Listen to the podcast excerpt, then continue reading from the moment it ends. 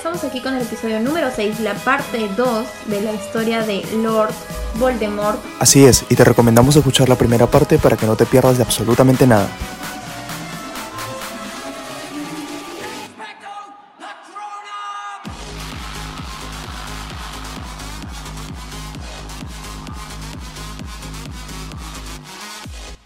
Pero igual ronda por el, por el castillo. Bueno, me imagino que igual. No, es que eso no es un su alma, eso es el, el fantasma, eso no Ya, tiene nada bueno, que es ver un con el alma. fantasma, sí, no tiene nada que ver con el alma, es verdad. Bueno, ahí van dos Horcrux: diario y anillo. Diario y anillo. Eh, eh, luego viene el guardapelo de Slytherin. Claro, que es cuando él. Para él. Que se lo lleva, ta- se, se lo lleva también de la casa de del tío Morphin. No, no, el guardapelo no. El guardapelo Meropi lo vende y luego Ah, él busca el guardapelo. hablando- estoy hablando- correcto, sí, Sí. ya lo dije hace rato. Sí. Claro, claro, sí. El, el- el guardapelo se lo quita a una señora llamada Hepzibah Smith, Sí, sí, sí, se lo quita descendiente ella. Pero de Helga Hufflepuff. regresando al contexto, sí, por eso era millonario. Regresando al contexto de, de Voldemort en Hogwarts, para esto él ya odiaba a los muggles, a pesar de que era hijo de un muggle, y lo odiaba. Ah, siempre. Y los odiaba más que nada por, por eso, porque eran miserables y porque sobre eso su papá decidió abandonar a su mamá sabiendo que su mamá era una O sea, bruja.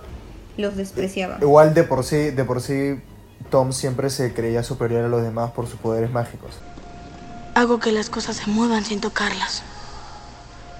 Hago que animales hagan lo que quiero sin entrenarlos. Hago que le pasen cosas malas a los que son malos conmigo. Los lastimo. Si quiero. Sí, se creía mm, O sea, mucho más inteligente. Veía a los muggles y a cualquier descendiente o familiar de muggle como débil, más débil que...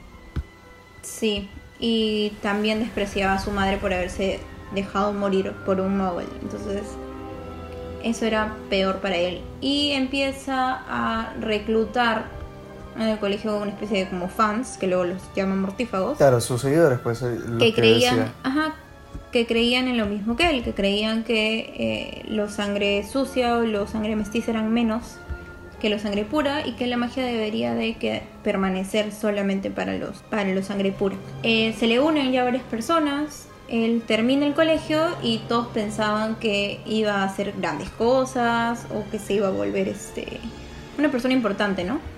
Pero pide un puesto en el colegio. ¿Por qué pide un puesto en el colegio? Porque él estaba obsesionado en encontrar más Información... em, ma- información y elementos poderosos en los que él podría seguir creando Horcruxes, porque obviamente no iba a crear Horcruxes. O sea, información con respecto a artes de- oscuras, ¿no? Él pide el puesto Sí. de, de defensa. de artes oscuras. Defensa contra las artes oscuras. Y el profesor, el director, lo consulta con Dumbledore. Y Dumbledore obviamente dice, ah, no, No. definitivamente no, mi amigo. Entonces Voldemort se enoja y ahí es cuando maldice el puesto de... No, de ah, ahí no, no, no, no, ahí no lo maldice. Ahí no lo maldice. No, ¿Cuándo lo maldice? después. No, lo maldice ahí cuando no le dan el puesto. De ahí, no, no, no, no, no, no, no. Sigamos, saltemos ese paso y vamos a llegar al punto donde lo maldice. Bueno, No puede contenerse o se siente orgullosa de ser la insoportable sábelo todo. Bueno, entonces él se va a trabajar a Borgini Burgs porque estaba buscando más reliquias donde poder poner su alma y sabía que ese era el lugar preciso para encontrarlas. Es ahí cuando se investigando llega el momento en el que se entera que esta señora tenía no solo el guardapelo, sino la copa de ¿De quién era la copa? ¿De Gryffindor? No, La copa era de Hufflepuff, de Hufflepuff y la diadema era de Ravenclaw, la diadema era de Ravenclaw. de Rowena. ¿Para esto? Sí. Para esto, este, ya Volde- Voldemort ya sabía de la diadema, ya había hablado con, con Elena Había hablado con Elena. y le había sacado la Y información sabía dónde estaba de que estaba en algún bosque de Albania.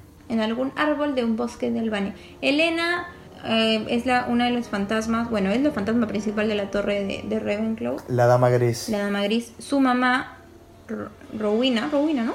Rowena Ravenclaw.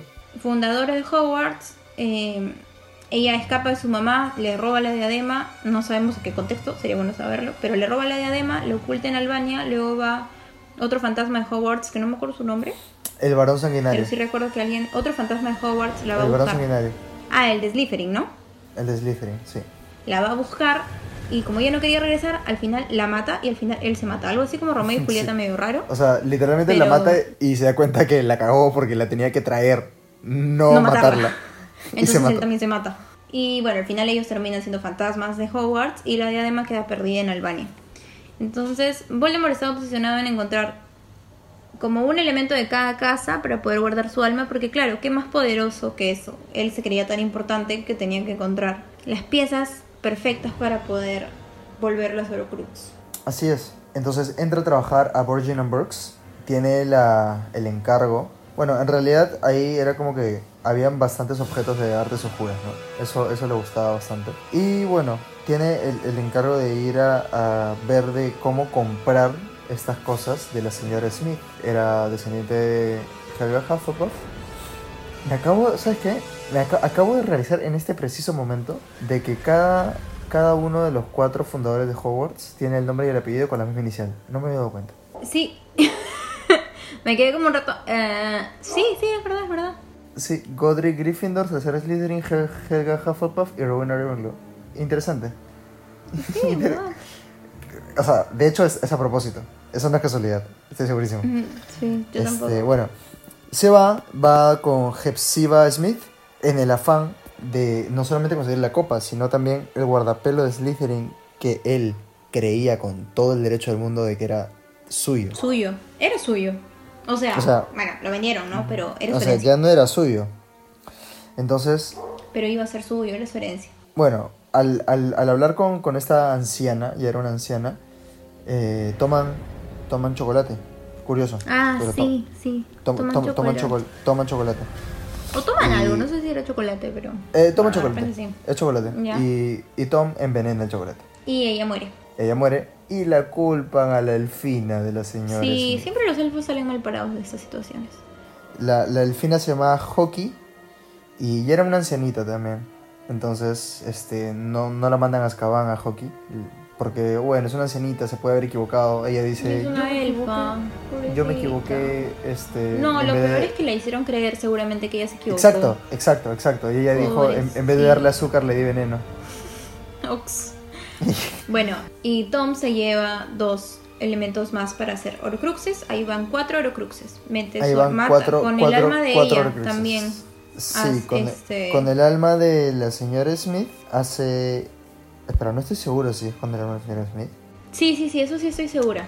Porque de hecho luego, como le faltaba una muerte, mata a un X. O sea, mata a alguien. Como que no, un No, ahí, o sea, un va, vagabundo, un va, va, lo que pasa es que va al, al- a buscar el, la diadema de Rowena Ravenclaw y en Albania pues hay un campesino albanés, lo mata simplemente para No, tener no. un Horcrux más. Eso es diferente. Mata al, al campesino albanés para hacer la de la de la diadema, pero el tenía el guardapelo y la copa. Con la alma de la. Con la muerte de la, de la señora que tenía estos elementos, hace uno, pero le faltaba otro. Yo me acuerdo clarísimo que cuentan que, bueno, le faltaba un muerto, entonces como que mata a cualquiera y ahí es cuando ya es como Tom es un asesino totalmente porque ya ni siquiera mata por algo en específico como por recuperar sus cosas o porque por venganza por su papá, no, mató a un X simplemente porque quería guardar su alma este, en sus horocruxes. Mmm, interesante. Dato, dato no menor. Dato no menor. Y bueno, al final este, este patita por cada Horcrux se iba deformando. Primero fueron sus ojos, Sí. luego fueron sus mejillas que se comenzaron a hundir. Luego sus ojos se, se volvían como unas rejillas, así como de una serpiente. Se volvían como rojos. No, su nariz se volvían como rejas y sus no, pero ojos se sus ojos alargaban. también. Pero sus ojos también eran como que su, su la bolita de dentro del ojo era Ah, como una rejilla, sí, sí, sí. co- como una serpiente. Y su nariz obviamente, ¿no? Y de hecho parecía más una serpiente que un humano. O sea, estaba Sí, y aparte, o sea, no solamente eh, físicamente, sino también mentalmente ya tenía una, una inestabilidad retorcida, ¿no? Un, un, ego, un... Ah, y cuando vuelve de Albania, porque se desaparece como 10 años. Yo también me acuerdo de eso, que se desaparece un montón de tiempo. Y es cuando, cuando, regresa a Hogwarts. ¿a dónde va? Exacto. A Hogwarts, Y en porque Hogwarts quería pide ocultar la nuevamente diadema. Y pide nuevamente trabajo. Es verdad, es verdad, tenías razón. Llega, llega así, así hasta, o sea, horrible, ya como Lord Voldemort, así ya feo, feo. Claro, feo, ya llega feo. así todo feo. Ajá, ya llega feo. Este, y le pide a Dumbledore el trabajo. Y Dumbledore Y- le dice que no. Y Dumbledore lo rechaza.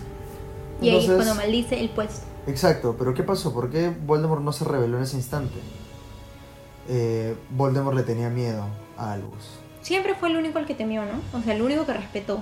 No sé El si que respetó, tenía miedo al pero final. luego en el ministerio le dijo, no importa, cuando lleguen yo ya me habré ido y tú muerto estarás. Fue tonto que vinieras esta noche, Tom. Los aurores vienen hacia acá. Cuando lleguen ya me habré ido. Y tú... Muerto estarás. Literal le dice así, nunca me voy a olvidar ese texto, es, es, es este... Aquí en mi memoria, y tú muerto estarás. Ah, Bueno, así, así es como ya tiene sus horrocruxes. ¿Cuántos vamos? ¿Cuatro? A ver, vamos, el anillo, el guardapelo, el libro, la diadema, la copa. Van cinco. Le Cinco. faltaba solamente Nagini. Que ahora y- no sabemos. Eso es algo muy interesante. Bueno, y a Harry. Pero es que Sí, él mismo era de- uno más y eran siete. Lo de Nagini era medio extraño. De hecho, Nagini viene después de Harry, si no me equivoco. Sí, y de hecho Nagi- la historia de cómo llegó Nagini a Voldemort la vamos a saber recién con Animales Fantásticos. O sea, Así que... Harry fue el sexto Horrocrux en realidad. Para Voldemort era el sexto, pero en realidad era el séptimo. Bueno, y Bueno. así cuando lo chotean es donde aprovecha, esconde la diadema de Ro- Ravenclaw y en ese momento es donde Voldemort dice que Hogwarts, decide que Hogwarts ya no es más su hogar. Y Ahí lo se quiere pelea, destruir. se indigna y se va enojado con Hogwarts. Claro, en definitiva. Ujú. Bueno, y en- en- a la paralela, o sea, no es que, que Voldemort lo único que hizo en su vida fue matar gente y buscar. En paralela, venía ya gestando un ejército de personas. Bueno, no sé si un ejército, pero un montón de adeptos que creían Claro. en él y en su filosofía. Exacto, más que en él era la filosofía lo que él representaba, tanto sangre puras Y como renegados, renegados de, de- de mestizos, y así como él también, o sea, no solamente por eso. Sí, claro, no, porque, o sea, Voldemort nunca fue tampoco un X, era una persona muy inteligente. Claro, Eh, y tenía un- una capacidad de persuasión altísima. También muy, muy alta. Y muchos ya le tenían miedo también, o sea, Sí, no solamente era que creían en él, sino que en verdad les daba tanto miedo que preferían estar como de su lado que del otro. Ahí podemos hacer lo que yo siempre pensé, es que es muy similar a lo que pasa con Hitler. Hitler también tenía una mentalidad parecida, por así decirlo, en la que creía que los judíos no eran personas... probablemente Voldemort esté inspirado en Hitler. Sí, yo, sí, en verdad no sé si J.K. algún- en algún momento lo ha dicho, pero es muy claro de que sí. Me parece muy extraño cuando dices JK porque es JK o JK. JK. Ya, No es JK. Yo le digo JK. Me gusta. Es Spanglish. JK. Ya, JK. Bueno. Sí, no sé. Es raro. No sé si es que alguna vez lo ha dicho. Me imagino que sí. No, es, no en verdad no sigo mucho las declaraciones de, de ella. O sea, varias sí, pero no es como que todas. Es bueno, sí. Tiene, tiene, mucho, tiene mucho parecido con Hitler. No, no me había percatado, pero sí. Ahí es donde... Sí, y cómo se forman sus adeptos también, porque no solamente es admiración o seguir su filosofía, sino también es en muchos casos miedo. Miedo. Solo por miedo. No por verdad. Y se arman dos bandos. Y hay personas perseguidas, y al igual que los judíos, que son perseguidas por como Lo- son, algo que no lo- pueden cambiar. Interesante, interesante, interesante, interesante. Este patita crea, así como existe la esvástica, creó su marca tenebrosa. La marca tenebrosa se la Exacto, tatuaban ¿verdad? todos También. en el Otra- brazo izquierdo. que también sirve como comunicación para ellos, ¿no? Porque obviamente eran magos, pero sirve también para marcar que en ese lugar pasó algo. Claro, la zona, para marcar su territorio. Sí, sí, sí.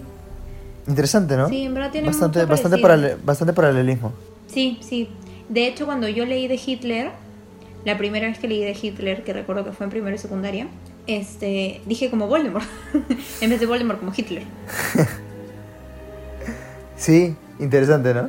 Bacán, qué chévere. El, Bueno, yo en primera y secundaria no había terminado de leer todo. Creo que todavía no habían salido todas las películas ni los libros. Los libros creo que sí, ¿no? Sí, los libros salieron, el último salió en julio del 2007.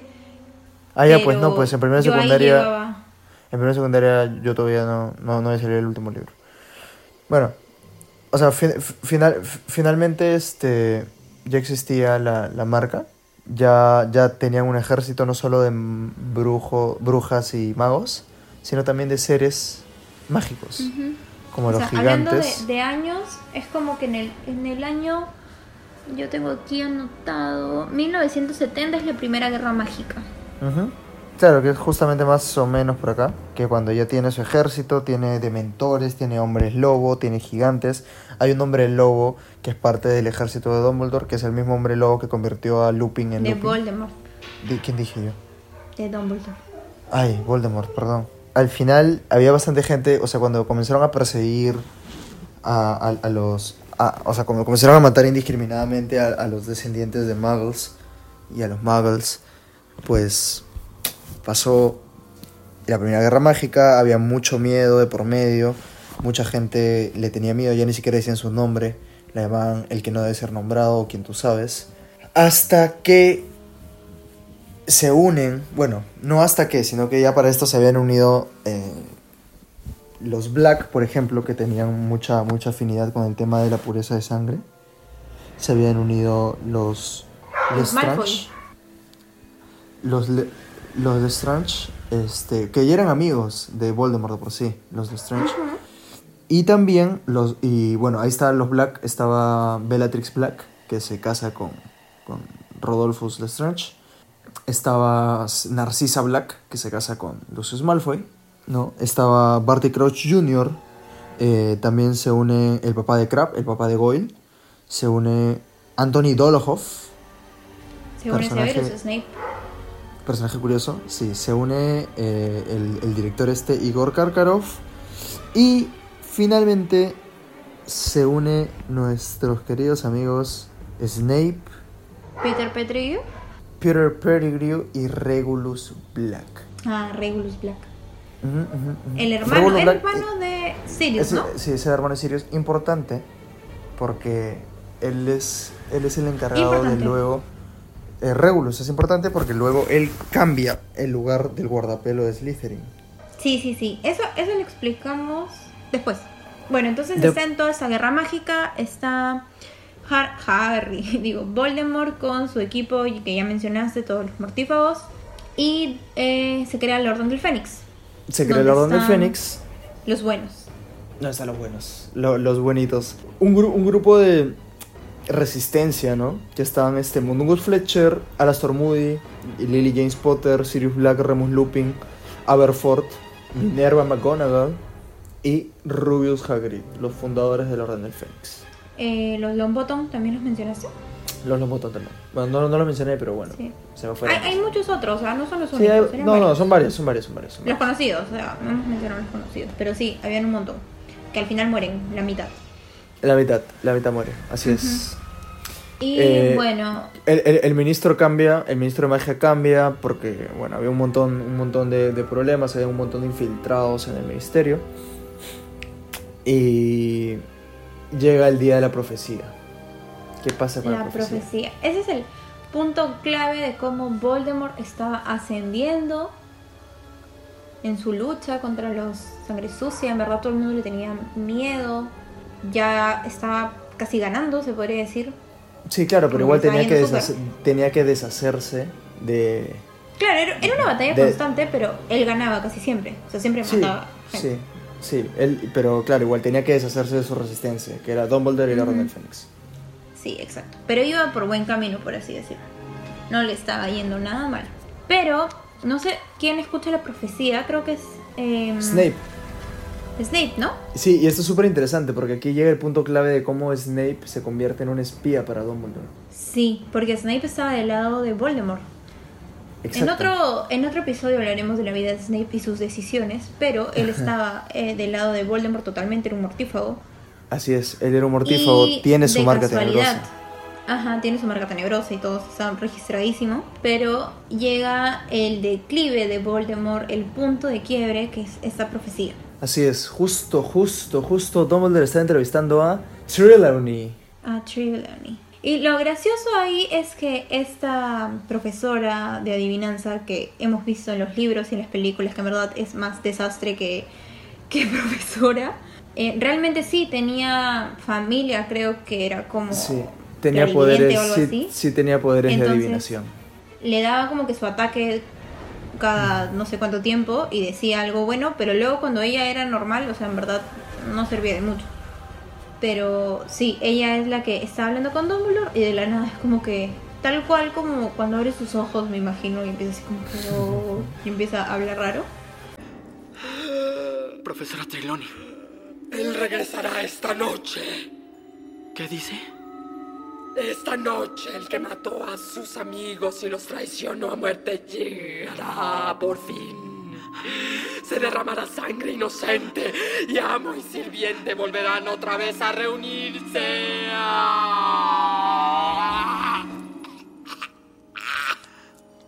Da la profecía. Que no sé si tú tienes exactamente la profecía, ¿cuál es? Eh, Palabras. la profecía, las palabras exactas no las tengo, pero ¿de qué iba la, la profecía? Que a finales de julio nacería un niño cuyos padres habían desafiado tres veces a Voldemort.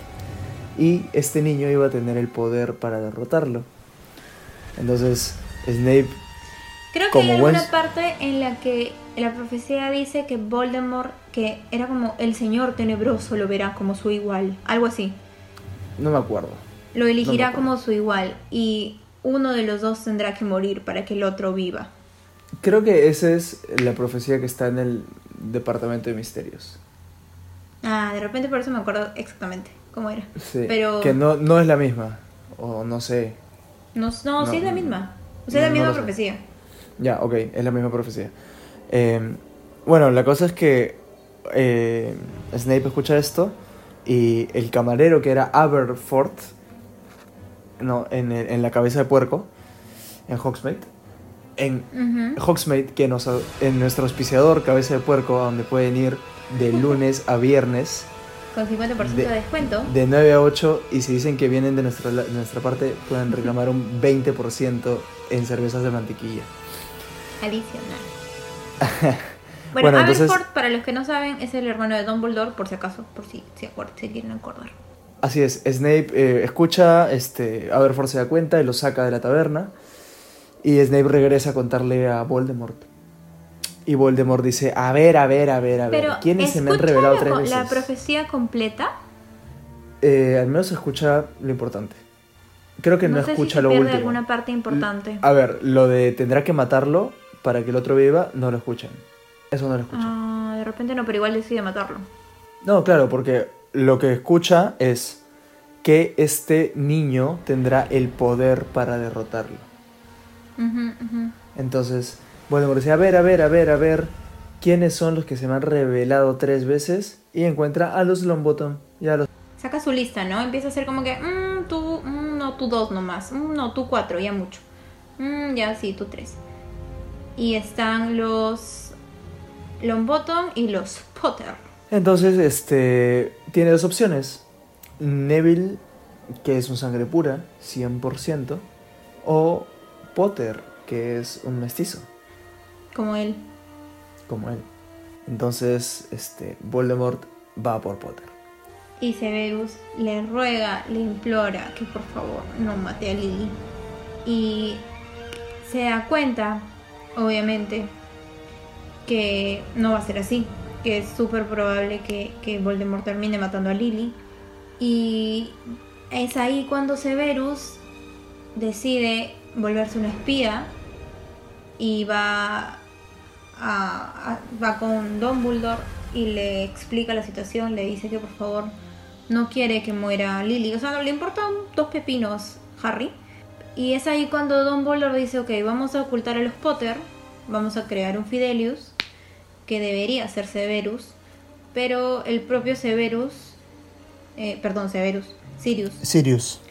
El propio Sirius dice, no, yo no, porque sería muy obvio que voy a ser yo, mejor que sea Peter, que era otro amigo de la familia. esto ya lo hablamos en el primer ellos- capítulo. Si no lo has escuchado, puedes ir en este preciso instante a escucharlo. Ajá, pero en resumen, eh, Sirius dice mejor que sea Peter porque ¿quién va a pensar que es Peter? Pero resultaba que Peter era un espía de Voldemort.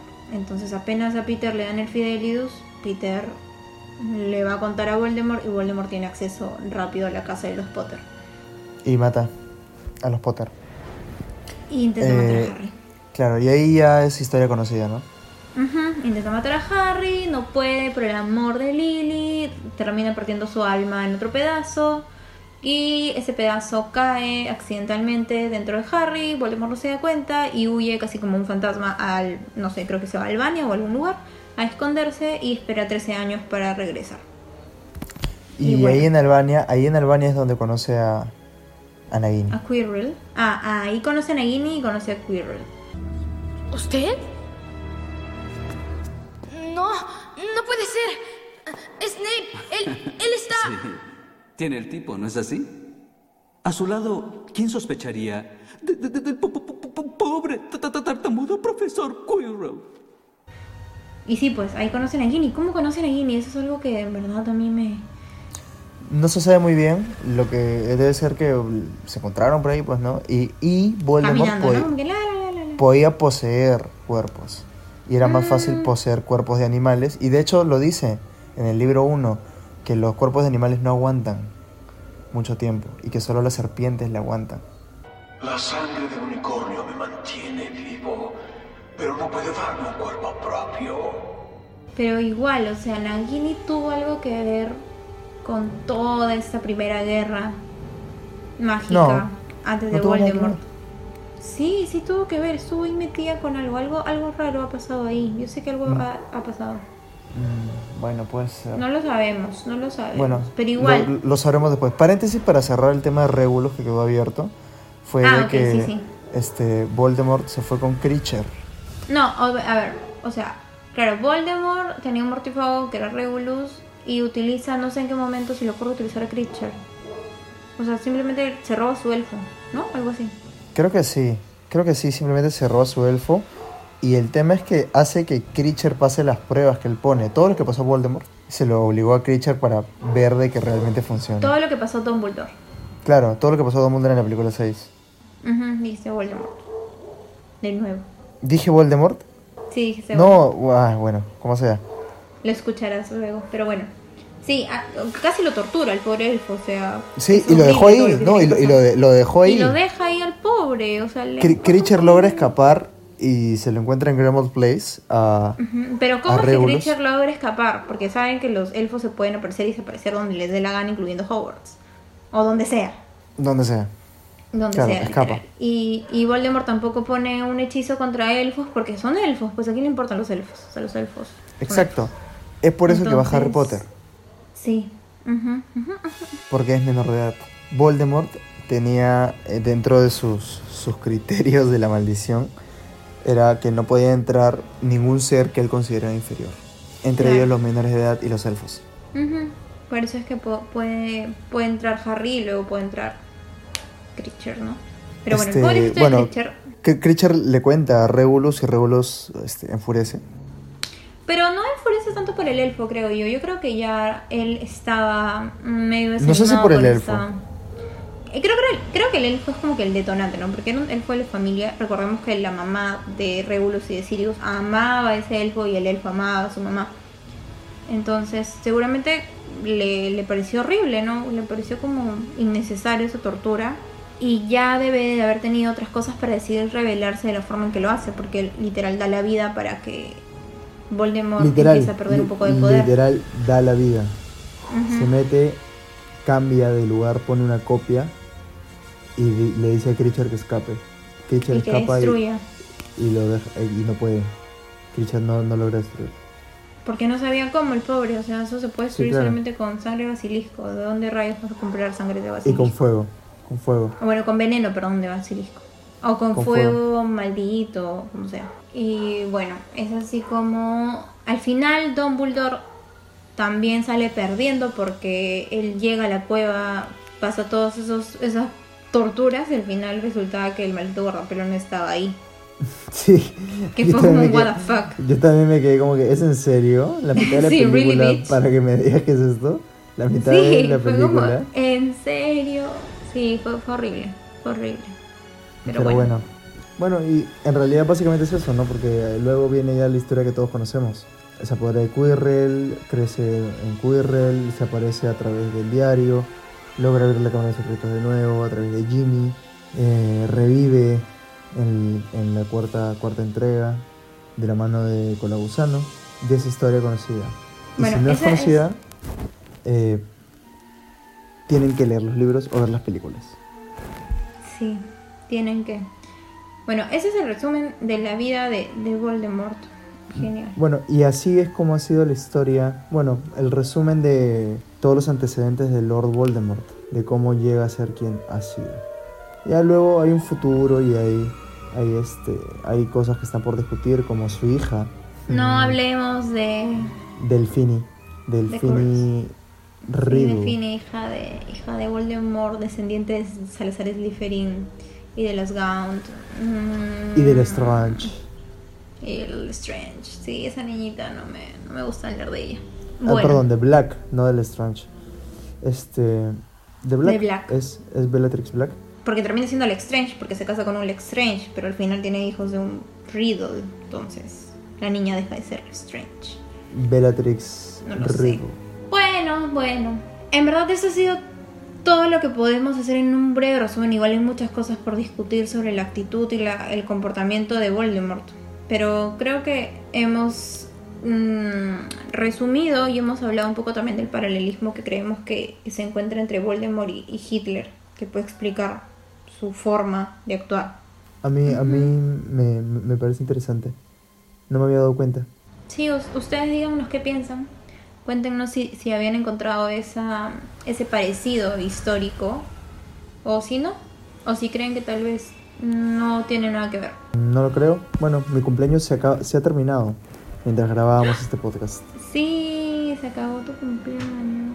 Se acabó mi cumpleaños mientras grabamos este podcast. Así que este podcast va dedicado para mí. Es una pesadilla, en serio. Ahora sé por qué no tiene amigos. Sí, es, es el podcast cumpleañero. Pero bueno, ya nos estaremos escuchando en un siguiente episodio. Si tienen algún, algún tema del que quisieran que hablemos, cuéntenos por Instagram, por Twitter, Sé que siempre todos los capítulos digo que pronto estaremos en YouTube. De verdad, pronto estaremos Pronto en YouTube. estaremos en YouTube. es un poco complicado, pero veamos de, de estar en YouTube. Y nada, muchas gracias por escucharnos. Nos escuchamos la próxima. Hasta pronto. Cuídense. Adiós.